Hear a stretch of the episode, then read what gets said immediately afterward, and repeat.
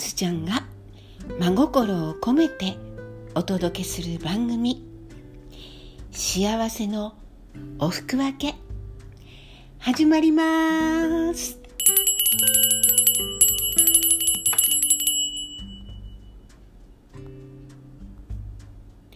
ごきげんようあずちゃんです。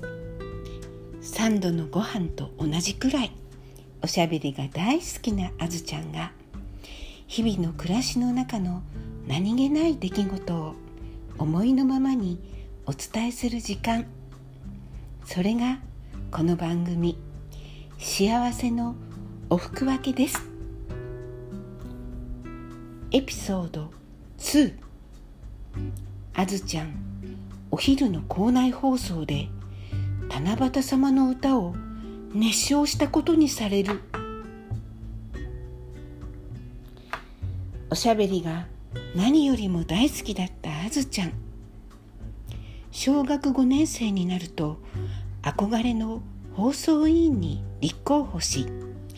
マイクの前でおしゃべりする夢を叶えます。放送委員会では56年生の放送委員が4人1組でチームを組み交代で運営するお昼休みの放送と6年生による下校時刻を知らせる放送が主な仕事です。七夕が近づいたある日あずちゃんのチームは七夕にちなんだ話題を放送することになりました。当日の放送5分前。メンバーで最終確認をしたのですが BGM の七夕様の曲のレコードが見つからないと言って5年生の男子がおろおろしています。チームのみんなで手分けをして必死にレコードを探しますが見つかりません。時間がもうない。どうするの？仕方ない。音楽なしでやろう。バタバタしながら開始時刻を迎えあずちゃんと6年生女子は汗だくのままマイクの前の席に座りました。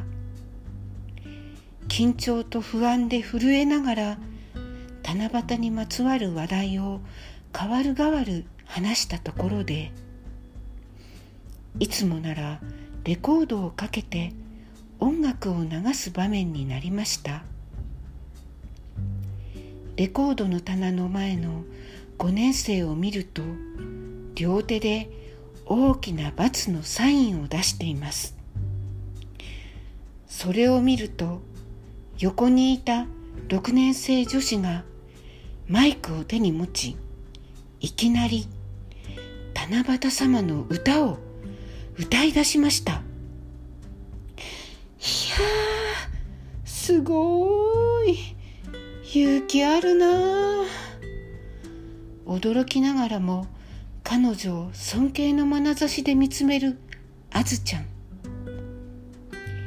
2番の歌詞を歌い終わるまで祈るような気持ちで見守っていました。そして無事に歌い終わった彼女はふーっと満足そうに息を吐きマイクをスタンドに戻すと次の瞬間何かをひらめいた様子。はい今の歌は5年2組の放送委員のあずちゃんが歌ってくれました。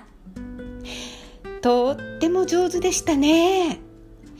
皆さん、拍手してください。マイクに向かい、耳を疑うような言葉を発した彼女。えー、なんでそうなるの？彼女の発言を訂正するべく、マイクに手を伸ばすと、半ば突き飛ばすようにマイクの前から椅子ごと押しのけられ、床に転げ落ちてしまったあずちゃん。必死に起き上がって歌い手は自分ではなく6年生の彼女であることを伝えようと試みるも6年生の彼女はマイクを渡してくれません祈るように手をこすり合わせてマイクを渡してくれと頼むあずちゃんを振り切って。これで今日のお昼の放送を終わります。と宣言してしまいました。マイクのスイッチを切った彼女は「はあよかった。我ながらよく思いついた。ほんと明暗だったな」と万歳するように両手を上げ満足そうに笑いました。諦めきれず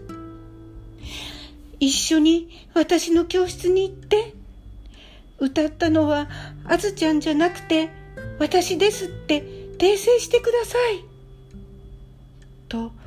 懇願するあずちゃんに向かってええー、そんなの無理。お断りしますそんなに怒らないでよあずちゃんすごいってクラスのみんなの人気者になるかもよ。もしそうなったら感謝してよね。そう笑ってウインクし、6年生の教室へと彼女は逃げ帰ってしまいました。呆然と廊下で立ち尽くすあずちゃん。ねえ、君。早く教室に戻らないと給食を食べる時間なくなるよ？との6年生男子の放送委員に声をかけられて慌てて自分の教室に戻りドアを開けたあずちゃんおえーおえークラス中の男子が大声で一斉に叫びました。おえー、おえー、自分で歌うなんて信じられねえよ。気持ち悪い。最低。次から次へと、あずちゃんへの罵声が飛び交います。ショックのあまり、震えながら、ち、違う。私じゃない。6年生の女子が歌ったの。そう必死で弁解するも、おえーの大合唱に消されて、誰も話を聞いてくれようとしません。担任の先生でさえ、席に座ったまま、苦笑いして見ているだけ。男子の悪ふざけを止めてくれはしませんでした。この事件をきっかけに、小学校を卒業するまでずっと、あずちゃんはクラスの男子からからかわれたり、いじめられたりして過ごします。防災ポスター入選の表彰状をもらうときに、低学年の弟もいる前で罵声を浴びたりクラスで配布物を配っていると「あずきんが映る触るんじゃねえよ!」と怒鳴られたりあずちゃんに給食当番が回ってくると「お前は給食をよそるな!」お前がおかずをよそると食えなくなるからトレー係と変われ。そう毎回言われます。運動会やキャンプファイヤーでの演目であるフォークダンスで「おえー、俺お前となんか絶対手をつながないからな」と言われたり毎日ダンスのペアを組んでくれた人がいたとしても決して手をつないでもらえずエアー手つなぎをされるという悲しい目にも会いました。歌を歌った放送委員の6年生女子に悪気があったわけではないでしょう。意地悪とかではなく本当にとっさのひらめきで自分で七夕の歌を歌うことで七夕をテーマにした番組を成功させようとしたのでしょう。けれどその後、あずちゃんの名前を出してまでレコードで七夕の歌を流せなかったチーム全体での失敗を隠す必要があったのでしょうか6年生の彼女は今もあずちゃんが受けた深い心の傷を知らずに七夕の放送でとっさに起点を聞かせた自分の判断と上手に歌うことができた七夕様の歌を誇りに思っているかもしれません。一人の人の些細な嘘が誰かのその後の人生の夢を握りつぶしてしまうこともあるのです。あずちゃんにとって予想外のこの大事件。チームでのお昼の放送を成功させ突然のハプニングを乗り切るためにはメンバーみんなが